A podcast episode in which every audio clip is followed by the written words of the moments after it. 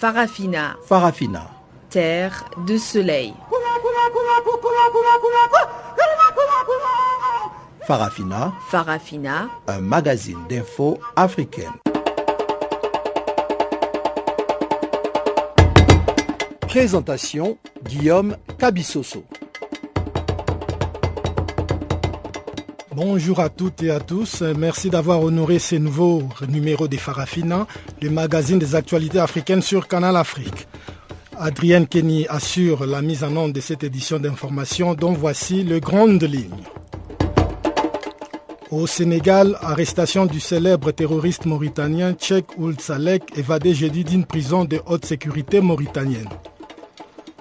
Au Bénin, la division reste entière au sein de Force Coris pour un Bénin émergent sur les choix portés sur Lionel Nzissou comme candidat du parti au pouvoir à la présidentielle de février prochain. Malgré la grâce présidentielle accordée à quelques 3100 détenus, l'opposition ivoirienne reste sceptique quant à la volonté du président Ouattara de faire avancer la réconciliation nationale. Voilà donc pour le grand titre de ce magazine des activités seront développés tout à l'heure. Place d'abord à Jacques Wakou pour le bulletin d'information. Bonjour Jacques.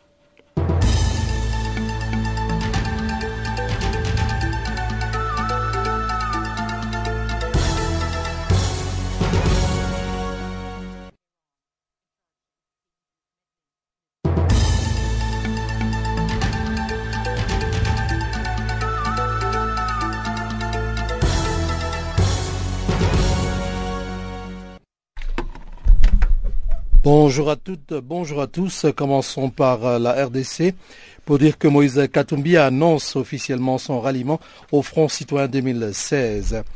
C'est donc désormais officiel. L'ex-gouverneur de l'ancienne province du Katanga a annoncé dimanche 3 janvier son ralliement au Front citoyen 2016, vaste plateforme de l'opposition rassemblée contre le glissement du calendrier électoral et contre un troisième mandat de Joseph Kabila.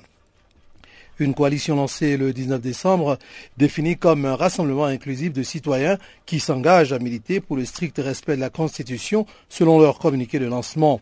Le ralliement de Moïse Katumbi n'est pas une surprise. La coalition avait annoncé la présence du patron du TP Mazembe peu après sa, sa création. D'après d'autres poids lourds plutôt, d'autres poids lourds politiques en sont également euh, membres. Parmi eux, Vital Kamere, ancien président de l'Assemblée nationale, Félix Tshisekedi, fils de l'opposant historique, Étienne Tshisekedi, Eve Bazaïba, secrétaire général du mouvement de libération du Congo, à la MLC, parti de Jean-Pierre Bemba, Martin, Martin Fayoulou, leader des forces acquises au changement, en abrégé FAC, FAC donc, des représentants d'ONG dont la lutte pour le changement, Lucha ou encore Filimbi, l'ont également rejoint. Moïse Katumbi, 50 ans, avait claqué la porte du parti au pouvoir en septembre dernier. Depuis, il fait figure le principal opposant à Joseph Kabila lors de la prochaine élection présidentielle.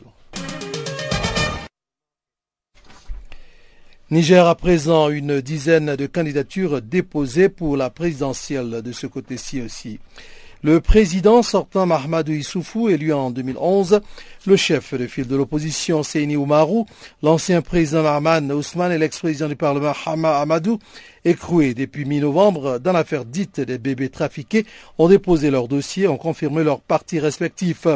Au total, une dizaine de candidats ont déposé donc leur dossier Selon une source proche de cette affaire, la presse locale évoque jusqu'à 16 candidatures. Les dossiers sont d'abord euh, réceptionnés par le ministère de l'Intérieur qui doit les transmettre à la Cour constitutionnelle pour validation avant le scrutin du 21 février. M. Issoufou, M. Omarou, M. Amadou et M. Ousmane dominent la vie politique du pays depuis des années. Ils avaient déjà constitué le carré, le quartier du premier tour du scrutin en 2011. Plusieurs autres personnalités, dont l'ancien ministre du Plan Amadou Boubacar Sissé, l'ex ex-premier ministre Cheifou Amadou Abdou Labo, ex-ministre de l'Agriculture, ont également déposé leur candidature. Deux des candidats déclarés, Amadou et Abdou Labo, sont impliqués dans une affaire présumée de trafic de bébés avec le Nigeria, comme nous le disions. Centrafrique, polémique autour des premiers résultats partiels de la présidentielle. Nous sommes donc dans le temps des présidentielles. Passé l'euphorie de la mobilisation massive des électeurs centrafricains lors du premier tour de l'élection présidentielle du 30 janvier, la tension est montée d'un cran à Bangui dans l'attente des résultats alors que les chiffres complets sont attendus d'ici jeudi ou vendredi. Lundi 4 janvier, les résultats partiels communiqués ont confirmé l'avance de Faustin Archange Touadéra.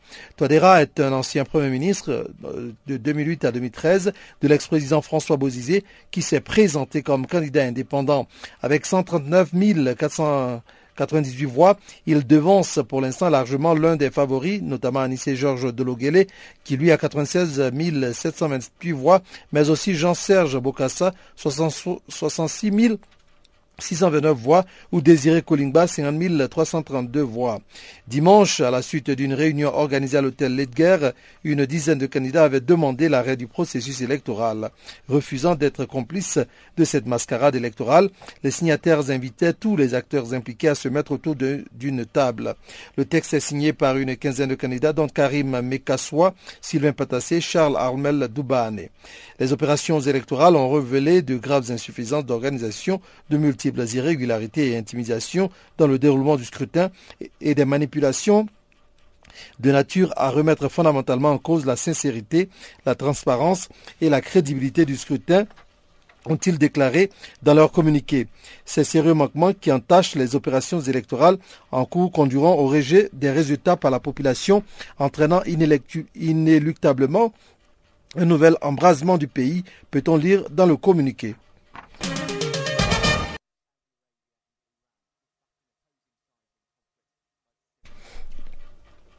Pour terminer, après l'Arabie saoudite et le Bahreïn, le Soudan rompt ses relations diplomatiques avec l'Iran.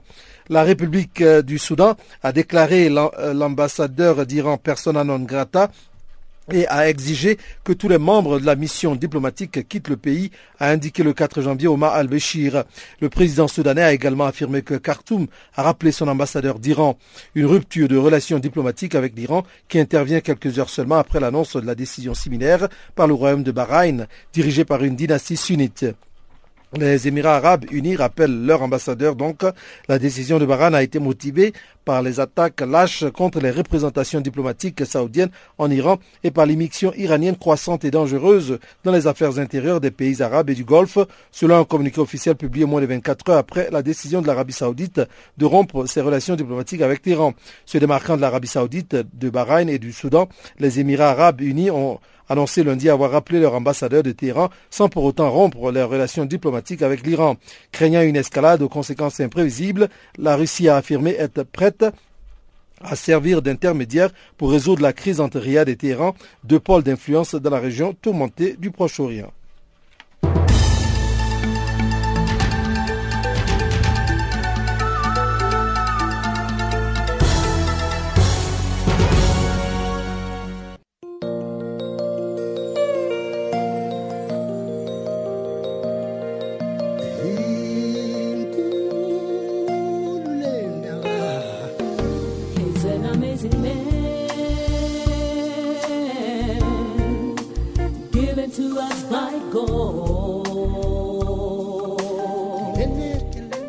Channel Africa, la voix de la renaissance africaine.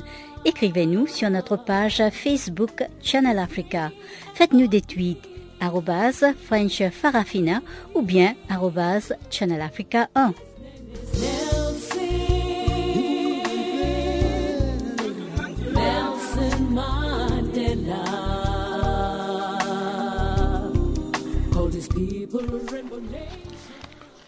Encore une fois, bonjour à tous. Ouvrons ces magazines d'actualité par le Sénégal où le célèbre terroriste mauritanien qui s'est évadé jeudi d'une prison mauritanienne a été arrêté par les services de sécurité sénégalais.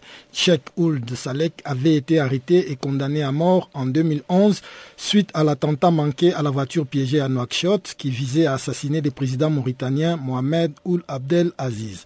Pour plus de détails, nous avons joint à Dakar notre confrère Sidi Djimbin Dao. seulement dire que c'est le mouvement djihadiste auquel appartient M. Salek qui a fait la revendication l'attentat qui devait, qui devrait, en tout cas, qui visait le président mauritanien Abdelaziz. Autant, c'était en 2011 là, donc autant le gars l'attentat fut un échec et Salek fut arrêté et emprisonné. Maintenant, depuis 2011, il était en prison, mais depuis le 31 juillet passé, il s'était évadé, depuis le 31 décembre passé, il s'était évadé en prison. Des échanges d'informations entre les services de sécurité mauritaniens et sénégalais ont permis de conclure que euh, les terroristes étaient sur le sol sénégalais. Et là, les limiers sénégalais qui ont procédé à des fouilles, à des enquêtes par-ci et par-là ont fini par mettre la main sur ces terroristes jugés dangereux par les, par les services de sécurité qui nous ont donné la nouvelle. Euh, ce djihadiste a été arrêté à l'aéroport euh, d'Akariov, à l'aéroport de Oui, il faut dire surtout qu'il avait, il était, il avait décollé pour quitter le Sénégal, au bord de, d'un vol pour quitter le Sénégal. Oh, la destination ne nous, a pas encore été communiquée. Mais on sait que le terroriste Saleh était en train de, de voyager au bord, au bord d'un vol émiré. Maintenant, la destination, on ne le sait pas. Mais c'est après, après le décollage de, son vol que les autorités sénégalaises ont demandé le retour du, vol qui, euh, au bord duquel était euh, le présumé terroriste, euh, bon, le terroriste en, tout cas. Au retour sur Dakar, le gars a été arrêté et mis en, mis en, mis au d'état de, on peut dire qu'en ce moment, l'inculpé se trouverait entre les mains de la division des investigations criminelles euh, sénégalaises.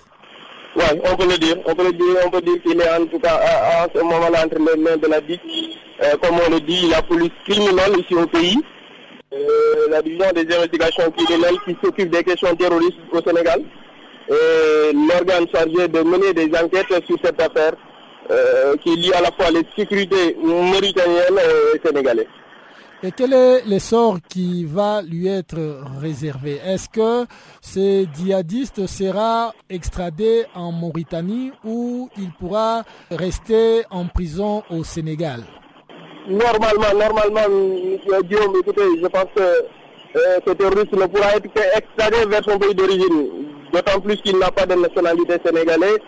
Il n'y a rien, il a rien qui le lie au Sénégal à part le, les, les, les, les, conventions de, la CDAO et, et de, la CDAO auquel appartient son pays, la Mauritanie, en, même temps que le Sénégal. À part cela, il n'y a rien qui le lie. Donc forcément, euh, forcément, on pense bien, on pense bien, même si ça n'a pas encore été communiqué, officialisé, on pense bien qu'il sera extradé vers son pays, la Mauritanie, la Mauritanie pour, pour purger sa peine et certainement euh, une alourdie. Lors de cette évasion, il n'y avait pas que M. Cheikh Ould Salek qui s'est évadé. Il semble qu'il y avait d'autres personnes euh, qui se sont évadées avec euh, lui. Est-ce que il a été arrêté seul à l'aéroport euh, de Dakar ou en compagnie de certains de ses amis djihadistes? Il n'a pas quitté la prison seul, mais en tout cas, de par les informations que nous avons reçues des forces de sécurité, c'est ce terroriste euh, Salek lui seul, euh, lui seul qui a été arrêté au niveau de l'aéroport de, de, de, de de Dakar. C'est lui seul qui a été arrêté, nous, nous avons appris les forces de sécurité. Maintenant, maintenant s'il existe-t-il, est-il présent sur le sol sénégalais d'autres terroristes qui avaient quitté la Mauritanie avec lui? Là, la question mérite, mérite d'être posée, mais la réponse n'existe pas encore, en tout cas de notre côté. Cap maintenant en Côte d'Ivoire où le chef de l'État Alassane Ouattara a accordé la grâce présidentielle à quelques 3100 prisonniers. L'annonce a été faite au cours de son traditionnel discours à la nation à la veille du Nouvel An. Mais pour l'opposition politique qui a toujours réclamé la libération des prisonniers politiques et d'opinion, cette grâce présidentielle n'est qu'une simple action de marketing qui ne fera guère avancer la réconciliation nationale. À Abidjan pour Canal Afrique, Salé Marius Kwasi. Au nombre de ces personnes qui recouvrent la liberté figurent des personnalités politiques de premier rang, comme Sébastien Dano Djedje, un ancien ministre proche de Laurent Gbagbo. Sébastien a bénéficié de cette grâce après sept mois de détention pour avoir affiché son soutien à l'ex-président ivoirien poursuivi par la Cour pénale internationale, la CPI.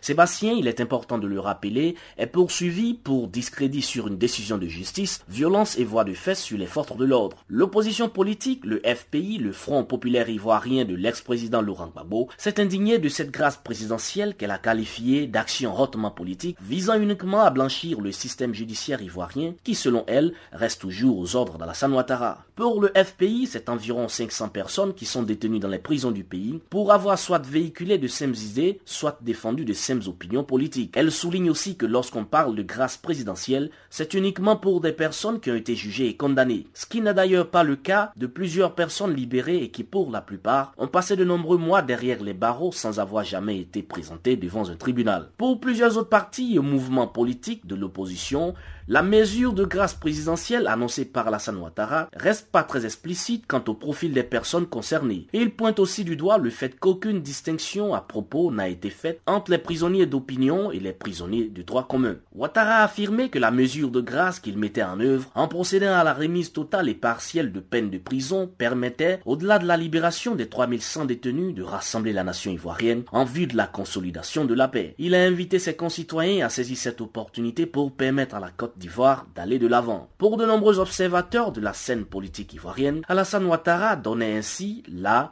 une réponse aux désiderata de l'opposition politique qui a sans cesse réclamé la libération des prisonniers politiques et reproché au président ivoirien de ne pas avoir réconcilié le pays et de mettre en œuvre une justice des vainqueurs qui ne s'intéresse qu'aux auteurs des actions du camp de l'ancien président Laurent Gbagbo mais pas à ceux de son propre camp. Autre question soulevée en réponse à la grâce présidentielle annoncée par Alassane Ouattara, la libération de Simone Gbagbo, l'épouse de Laurent Gbagbo condamnée à 20 ans de prison par un tribunal ivoirien pour des crimes et des actions commis lors de la crise post Simone Gbagbo purge sa peine dans une prison du nord du pays. Le processus de réconciliation touche normalement les personnes détenues pour opinion ou opinion supposée. Il y aurait réelle volonté d'aller à la réconciliation vraie lorsque Simone Gbagbo et les quelques 20 personnes qui ont été condamnées avec elle vont recouvrir la liberté. Déclaration faite par Désiré Douati, la présidente de l'AFDO-CI, entendait l'association des femmes et familles de détenus d'opinion de Côte d'Ivoire. Pour Désiré, l'action du chef de l'État ivoirien ne reste qu'un coup d'épée dans l'eau, une simple action de marketing politique. Plusieurs organisations de la société civile en Côte d'Ivoire regrettent par ailleurs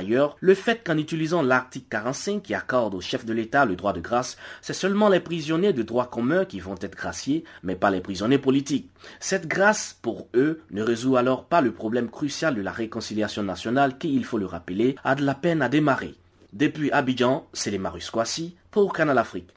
Merci, c'est les Marius Kwasi qui nous donné euh, le point de vue de l'opposition ivoirienne à propos de la libération de certains euh, prisonniers euh, politique en Côte d'Ivoire. Les États-Unis se sont dit samedi profondément dessus par la décision du président rwandais sortant Paul Kagame d'ébriguer un troisième mandat et de potentiellement diriger le pays jusqu'en 2034. Une position qui est loin de satisfaire et de convaincre l'opposition rwandaise sur la volonté effective des États-Unis d'amener le président rwandais à la porte des sorties. Écoutons la réaction jeunes d'Ahayo, président du mouvement national Inkubiri, sur la candidature annoncée de Paul Kagame ainsi que sur sur la déclaration des États-Unis Notre réaction, c'est une réaction d'indignation, mais cela, on l'avait dit depuis que le processus de, révision de la Constitution euh, avait été engagé. Mais en soi, que le président Kagame, justement, fasse cette euh, révision, en soi, ce n'est pas une surprise pour nous, parce que dès qu'il a été élu pour le deuxième mandat, il y a eu euh, des interventions de certaines autorités rwandaises, dont des ministres, dont des chefs de parti, qui ont commencé à dire que euh, justement il fallait voir euh, comment permettre à, M. Kagame de, poursuivre jusque quand il aura épuisé ses énergies. Et donc la, la, décision qu'il a annoncée là, à l'occasion du Nouvel An, c'était dans la logique normale des choses. Il n'y a rien de nouveau sous le soleil. Donc, euh, il a décidé d'être euh, président à vie et euh, nous, nous en prenons acte. Et ce qui reste à faire pour le peuple de Rwandais, c'est de résister, de s'organiser pour résister, pour vraiment mettre fin à cette dictature. Et quelles sont les stratégies justement que vous pensez utiliser, mettre en place pour arriver à contrer euh, le président Kagame à ne que réduire euh, son mandat à la tête du Rwanda? Oui, euh, vous conviendrez bien que je ne vais pas dire à la radio les stratégies qu'on va mettre en place, mais euh, ce qui y est évident, c'est que le peuple rwandais doit s'organiser et pour euh, mettre en place l'échec du troisième mandat du président Kagame et si possible ne pas lui permettre justement d'accéder à la magistrature suprême pour la troisième fois. Je vous l'ai dit la fois passée, euh, Monsieur Kagame, en fait, euh, il n'a pas d'autre choix que de rester président parce qu'il sait pertinemment que, vu les crimes de génocide, les crimes contre l'humanité qu'il a euh, sa place, s'il reste à la tête de l'État, ce sera devant les tribunaux. Et quand vous dites que le peuple doit s'organiser, ce peuple doit être guidé et dirigé par euh, le parti politique d'opposition. Mais à l'heure actuelle, il me semble qu'au Rwanda, il n'y a pas vraiment un parti politique d'opposition fort qui peut euh, mobiliser la population pour euh, contrer le président Kagame à ne fût que réduire son mandat à la tête de l'État. Oui, ça c'est vrai. À l'intérieur du pays, c'est très compliqué de, s'organiser parce que l'espace politique est verrouillé, parce que les libertés ne sont pas reconnues et toute tentative de s'opposer est réprimée dans le sang. Il y a plusieurs chefs de partis et plusieurs activistes des droits de l'homme ou de journalistes qui ont payé de leur vie cette euh, tentative. D'autres sont aujourd'hui en prison. Mais je pense que euh, même si on dit que Kagame a été, euh, que la constitution a été approuvée à 98%, il faut savoir dans quelles conditions. C'est euh, sous la menace des services de sécurité de l'État que le peuple se prononce. Et donc, les 98% ne sont pas la réalité de, ce que vive le peuple rwandais. Et à l'extérieur, nous, il nous appartient justement de nous organiser, d'organiser le peuple à partir de l'extérieur pour euh, pouvoir euh, justement mettre fin à cette dictature. Bon, les voix ne manquent pas, je n'en parlerai pas aujourd'hui, mais euh, la, première stratégie consiste à, à se rassembler en tant que pour mettre en place une alternative forte une alternative crédible qui rassemble tout le peuple rwandais sans distinction d'ethnie ni d'origine, ni de tout autre élément qui, qui peut diviser le peuple rwandais. Les États-Unis se sont dit samedi profondément dessus par la décision du président rwandais sortant Paul Kagame de briguer un troisième mandat et de potentiellement diriger le pays jusqu'en 2034. Est-ce que vous pensez que euh, les puissances extérieures occidentales ont une certaine influence sur le président Kagame pour ne fût-ce que l'amener à renoncer à sa décision de briguer pour un troisième mandat à la tête du pays? Il ne suffit pas de dire, qu'ils sont déçus, il faut qu'ils agissent parce que c'est ces mêmes puissances, en particulier les États-Unis et la Grande-Bretagne, qui ont mis en scène euh, le régime actuel et notamment le président Kagame. C'est eux qui l'ont rendu l'homme fort du pays depuis la, guerre de 90. Et donc, euh, nous nous attendons des actes, pas des paroles de déception. S'ils le voulaient, ces pays-là pourraient arrêter Kagame parce que ils, ont, il ne manque pas d'éléments pour euh, l'arrêter. Proche de la présidentielle du 28 février prochain, les candidats de l'Alliance Force Coris pour un Benin émergent, le Premier ministre Lionel Zissou ne fait toujours pas l'unanimité au sein du parti au pouvoir. Une vague de dissidents au sein de cette alliance de FCBE se préparerait à organiser un conseil pour désigner un deuxième candidat à ces scrutins. Explication à Cotonou avec Sewabe Bruno, rédacteur en chef du quotidien La Nation du Bénin. Euh, c'est vrai, en principe, à l'approche de la présidentielle, les forces politiques de l'émergence avaient l'intention de désigner un candidat en leur sein. Mais dans la dernière minute, le Premier ministre qui a été proposé par le chef de l'État, un choix qui en réalité n'a pas plu à à tous les membres de, cette alliance. Donc il y a certains qui se sont réunis pour dire que Lionel Jissou n'est pas un membre influent de l'Alliance dès le départ. Donc, ces derniers se sont réunis pour dire qu'ils vont devenir notre candidat. Bon, pour le moment, ils ne l'ont pas encore désigné. On attend de voir qui ils vont désigner. Mais Lionel Zissou, quoi qu'on dise, n'est pas... Même ceux qui acceptent le choix du chef de l'État, c'est à la face du monde qu'ils ont ils le disent. Mais individuellement, ils n'arrivent même pas à le dire. Donc c'est un choix qui en réalité n'a pas connu l'adhésion de tous les militants de cette alliance au pouvoir. On peut donc dire que c'est un choix qui a été imposé par euh, le chef de l'État Yahi Boni le chef de l'État. Au sein Justement, c'est ce que ça a tendance à... Oui, c'est la tendance.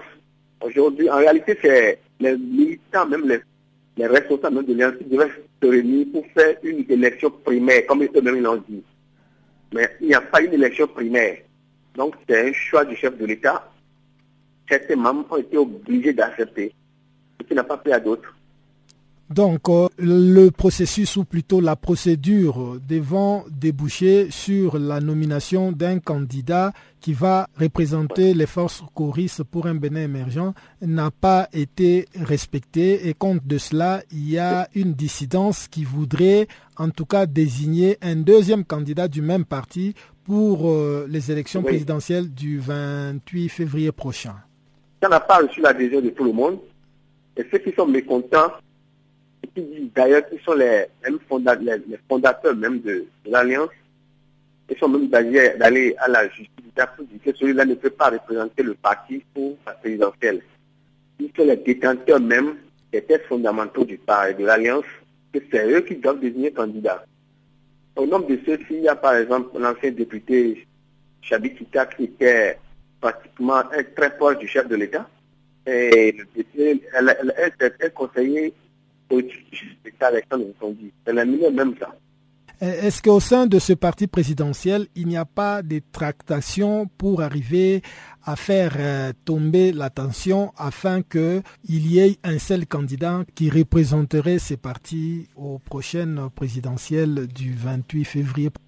Non, tel que ça se passe aujourd'hui, il, peut y avoir une réunion bien quelques rencontres pour ramener la paix. Non. Même ceux qui euh, même des députés même de l'Alliance, ils ne sont pas d'accord pour le choix du Premier ministre. Et il faut même, il faut dire leur choix sur d'autres candidats, autres que ce que ceux qui veulent désigner doivent désigner, et Lionel Zissou. Il faut dire leur choix sur d'autres candidats. Donc, un membre influent qu'on appelle Rachid Balamassi, qui a déjà porté son choix sur l'homme d'affaires Sébastien Diabon, qui a fait sa déclaration le dimanche dernier, dimanche 3 janvier.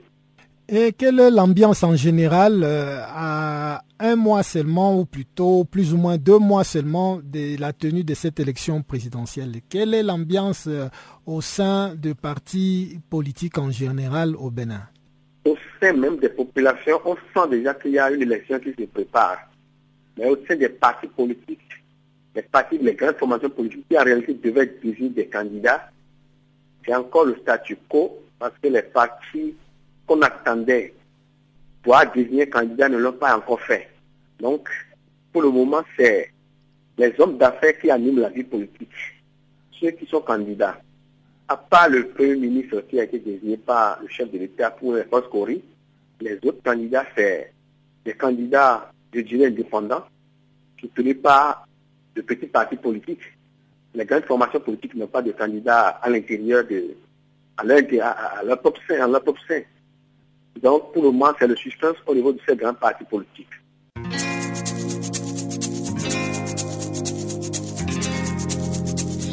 Vous écoutez Farafina, un programme en français sur Canal Afrique émettant de Johannesburg.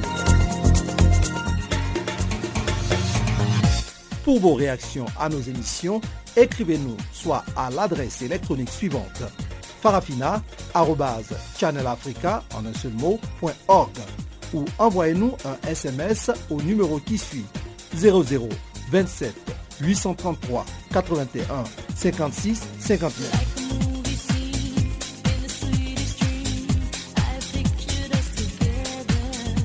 Notre adresse électronique farafina channelafrica en un seul mot.org ou par SMS 0027 833 81 56 59. Avec Chanceline Louraquois, nous allons à présent jeter un coup d'œil sur ce qui fait l'actualité dans le monde économique. Voici donc la page économie de ces magazines des actualités.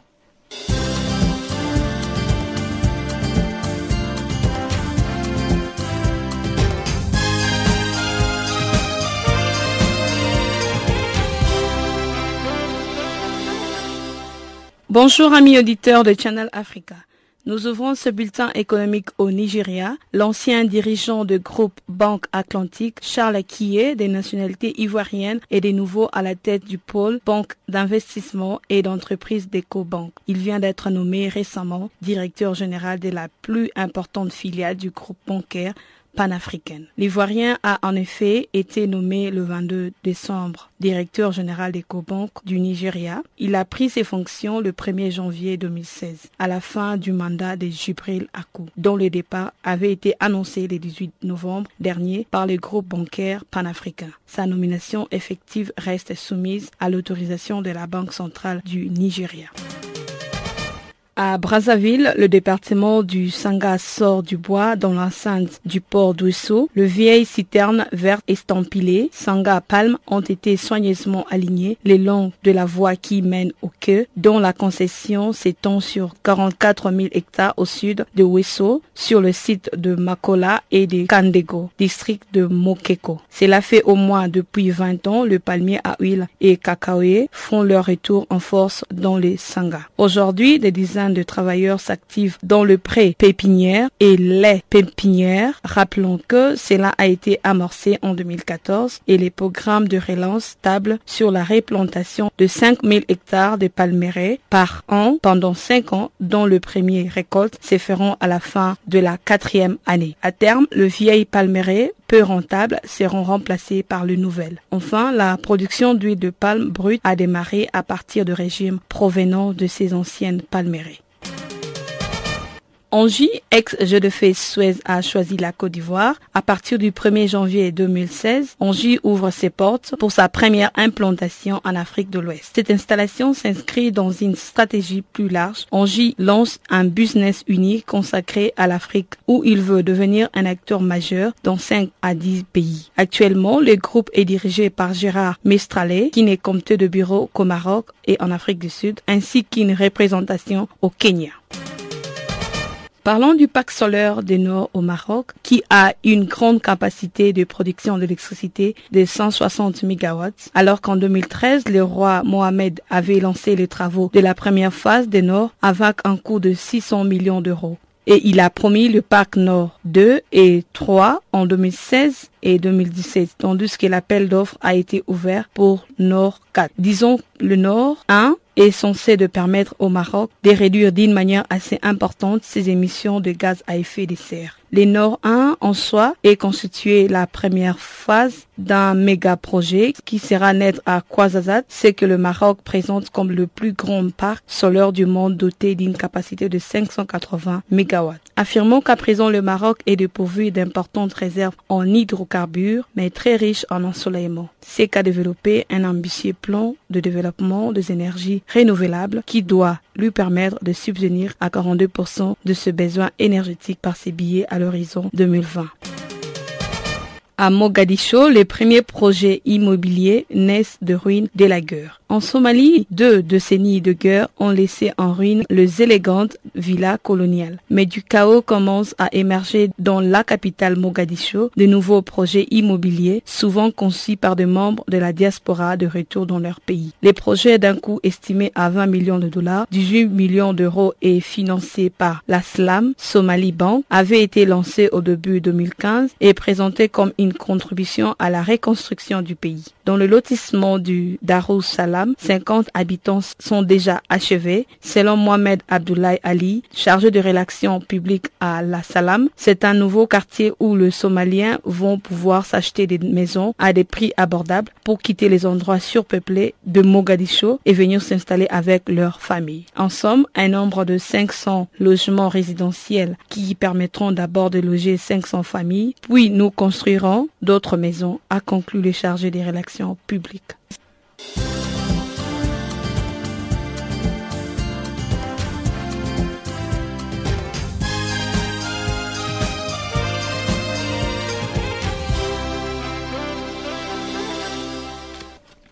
Nous ouvrons la deuxième partie de ces magazines des actualités par le Congo-Brazzaville, où les acteurs politiques impliqués dans l'organisation du scrutin disposent de moins de 90 jours pour la tenue du premier tour de la présidentielle prévue pour le 20 mars prochain.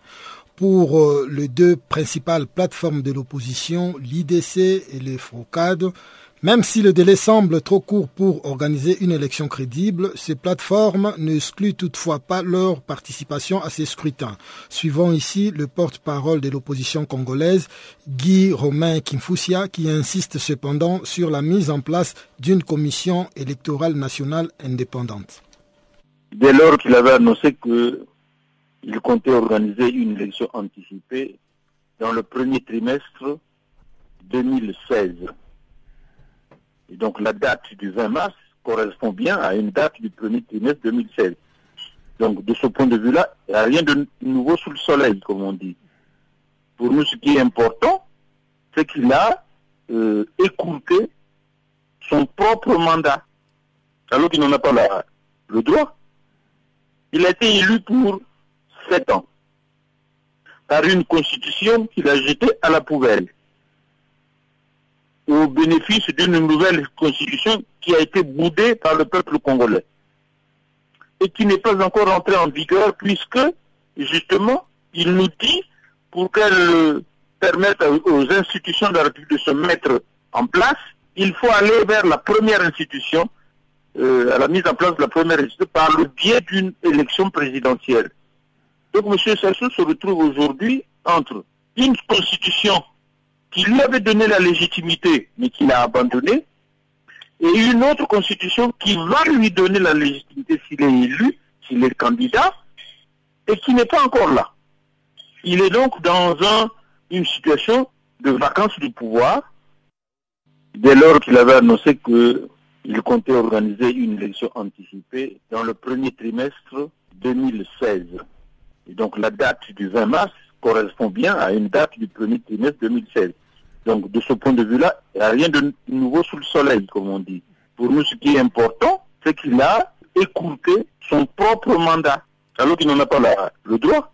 Il a été élu pour sept ans par une constitution qu'il a jetée à la poubelle au bénéfice d'une nouvelle constitution qui a été boudée par le peuple congolais et qui n'est pas encore entrée en vigueur puisque, justement, il nous dit pour qu'elle permettre aux institutions de la République de se mettre en place, il faut aller vers la mise en place de la première république par le biais d'une élection présidentielle. Donc M. Sassou se retrouve aujourd'hui entre une constitution qui lui avait donné la légitimité, mais qu'il a abandonnée, et une autre constitution qui va lui donner la légitimité s'il est élu, s'il est candidat, et qui n'est pas encore là. Il est donc dans une situation de vacances du pouvoir. Il est devenu donc non pas un président de droit, mais un président de fait. Dans ces conditions-là, que peut demander l'opposition? L'opposition dit, M. Sassou, vous n'avez plus le droit de convoquer une, élection. Vous devez rassembler la classe politique pour qu'ensemble, vous voyez euh, le, moyen de sortir de cette situation d'imbroglio politico-constitutionnel. Nous en sommes là. C'est pour ça que nous avons réaffirmé, nous irons à toute élection présidentielle qui aura réuni un certain nombre de conditions permissibles. Entre autres, il nous faut une commission électorale indépendante. Et M. Sassou nous annonce qu'il va en avoir une. Donc c'est sur ce terrain que nous allons l'attaquer pour voir si vraiment il est partant pour mettre une commission électorale indépendante en place, peu importe si celui qui sera candidat ou quelqu'un d'autre, pour apprécier de notre opportunité d'aller à une élection. Monsieur le Président Guy Romain Kimfoussia, depuis euh, la convocation du dialogue de Sibiti en passant par euh, le référendum constitutionnel, le président Denis Sassou n'a jamais répondu aux attentes de l'opposition congolaise. Aujourd'hui, il a fixé la date du 20 mars 2016 euh, pour le premier tour de l'élection présidentielle. Est-ce que vous pensez que à ce niveau, vous pouvez encore euh, les contrer à reculer par rapport euh, à son calendrier qu'il a en tête? Ben, nous, espérons pouvoir l'empêcher effectivement de d'aller tout seul à une élection qui est pour nous illégale. C'est notre espoir. Nous allons, donc, comme je vous l'indiquais tout à l'heure, le prendre au mot par le fait qu'il veut, à la place de la CONEL la Commission nationale d'organisation de l'élection qui était là, il a dit qu'il veut maintenant mettre une commission électorale qui fait partie de nos revendications. On va rentrer par ce biais-là pour ne pas être les pratiquants de la chaise vide, pour prendre à témoin notre opinion nationale, mais également l'opinion internationale, sur la bonne volonté de M. Sassou. Si M. Sassou s'y refuse de manière délibérée, ben, nous allons utiliser les moyens qui sont à notre disposition. Pour l'heure, c'est la désobéissance civil. On n'a pas d'autres moyens, on n'a pas d'armes, on ne peut rien faire d'autre. Mais je vous aurez remarqué que M. Sassou n'a donné que la date du premier tour. Quand est-ce va-t-on donner la date du deuxième tour? Tout le monde dit, si vous lisez bien entre les lignes, vous comprenez que M. Sassou est dans une logique d'un passage en force pour être élu coûte que coûte au premier tour. Et donc il ne parle même pas du deuxième tour. Et si, d'aventure, il tenait à mettre en place une commission électorale indépendante, s'il revient à cette commission électorale indépendante de fixer les conditions d'organisation de l'élection et en particulier la date. Donc vous voyez que M. Sassou fait euh, euh, une chose et son contraire.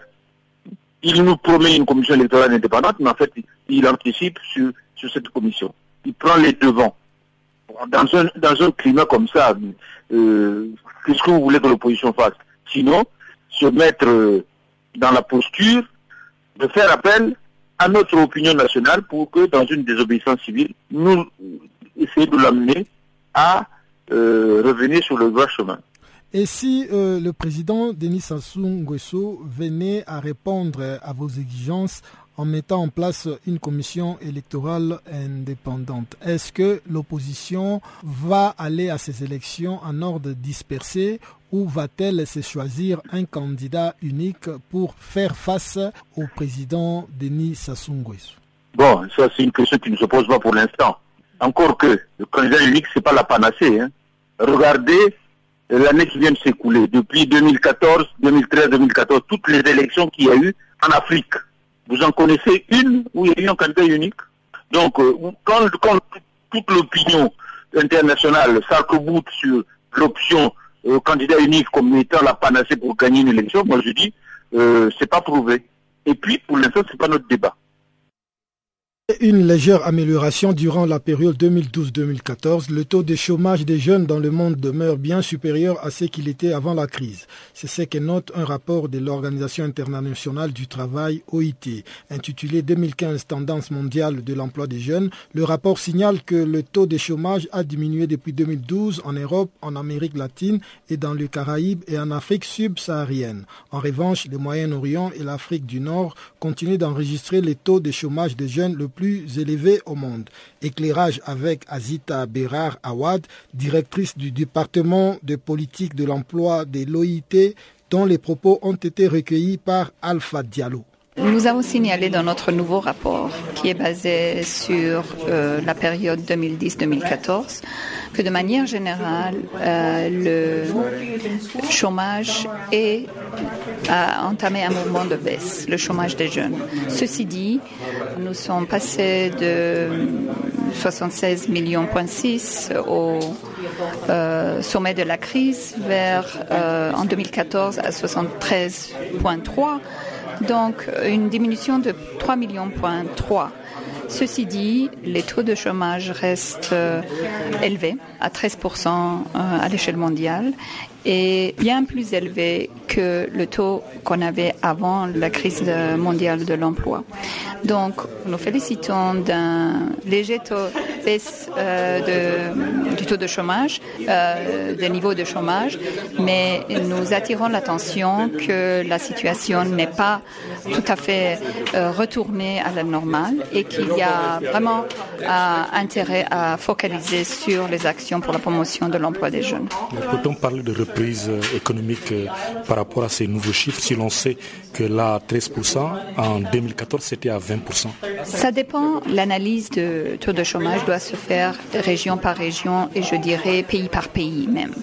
La baisse du chômage que nous avons euh, notée, c'est surtout euh, dans les pays euh, européens et les pays développés, qui avaient augmenté beaucoup durant la crise et que nous voyons un mouvement de baisse qui est entamé depuis l'année passée. justement, pour l'Europe, vous l'expliquez comment cette baisse du chômage des jeunes? Par plusieurs raisons. D'une part, une reprise, même si elle est légère, mais il y a eu reprise économique. D'autre part, un grand nombre de jeunes personnes décident de rester plus longtemps en éducation. Donc, euh, ça fait diminuer le chiffre des, des chômages. Donc, c'est le taux qui sont euh, des jeunes qui, qui se trouvent en, en, éducation, à différents niveaux d'éducation. Et troisième raison, euh, c'est que les programmes et les politiques qui ont été mises en place ont commencé à porter leurs résultats et les fruits euh, pour intégrer un certain nombre de chômeurs dans les pays avancés. Par contre, vous avez noté une hausse du chômage en Asie et au Moyen-Orient. Et concernant l'Asie, est-ce que dû au ralentissement économique euh, dans les pays émergents comme la Chine? Oui, absolument. Ce ralentissement ou ce, cette augmentation du taux de chômage euh, qui est réel et que malheureusement on prévoit que ça peut continuer l'année prochaine, c'est dû au ralentissement économique en, en Chine et dans les pays euh, avançants, dans les pays émergents de manière générale. Est-ce que cette situation en Chine et dans les pays émergents peut avoir un impact par rapport à vos prévisions sur le chômage l'année prochaine? C'est-à-dire que nous pensons que la, les, euh, la situation du marché du travail euh, pour les jeunes euh, va être euh, très tendue et que malheureusement nous, nous attendons à une détérioration des niveaux pour les pays émergents si le ralentissement économique continue comme c'est projeté, c'est prévu que ça continue encore. Dernière question, est-ce la raison pour laquelle l'OIT, par exemple, plaide pour un renforcement des investissements pour l'emploi décent?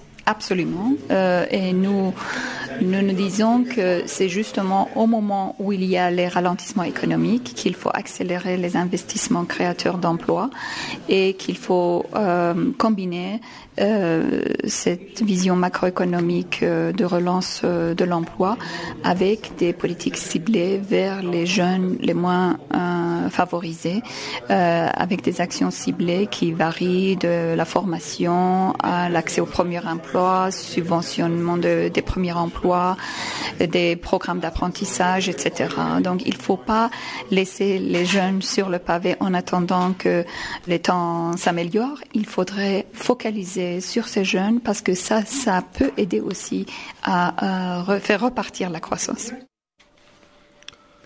Retrouvons une fois de plus Chanceline Louraquois qui va cette fois-ci nous présenter la page de sport de ce magazine des actualités.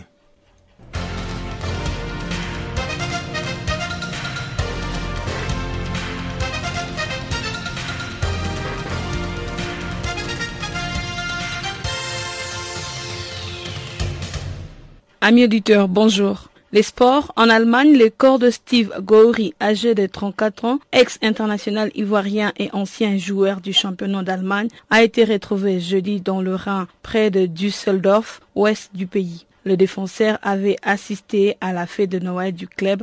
Il avait confié à ses coéquipiers son intention de rejoindre sa famille à Paris, où il n'est finalement jamais arrivé. L'entraîneur de Stenbach, Thomas Broderick, indique d'être stupéfait après l'annonce de sa disparition. Il y a beaucoup de spéculations, mais j'espère que ce n'est pas vrai, qu'il y a de problèmes personnels et qu'il a abandonné ses responsabilités, a ajouté Stenbach. Et depuis le 12 décembre, il n'a plus fait signe de vie jusqu'à ce qu'il soit retrouvé sans vie ce samedi dernier dans le Rhin.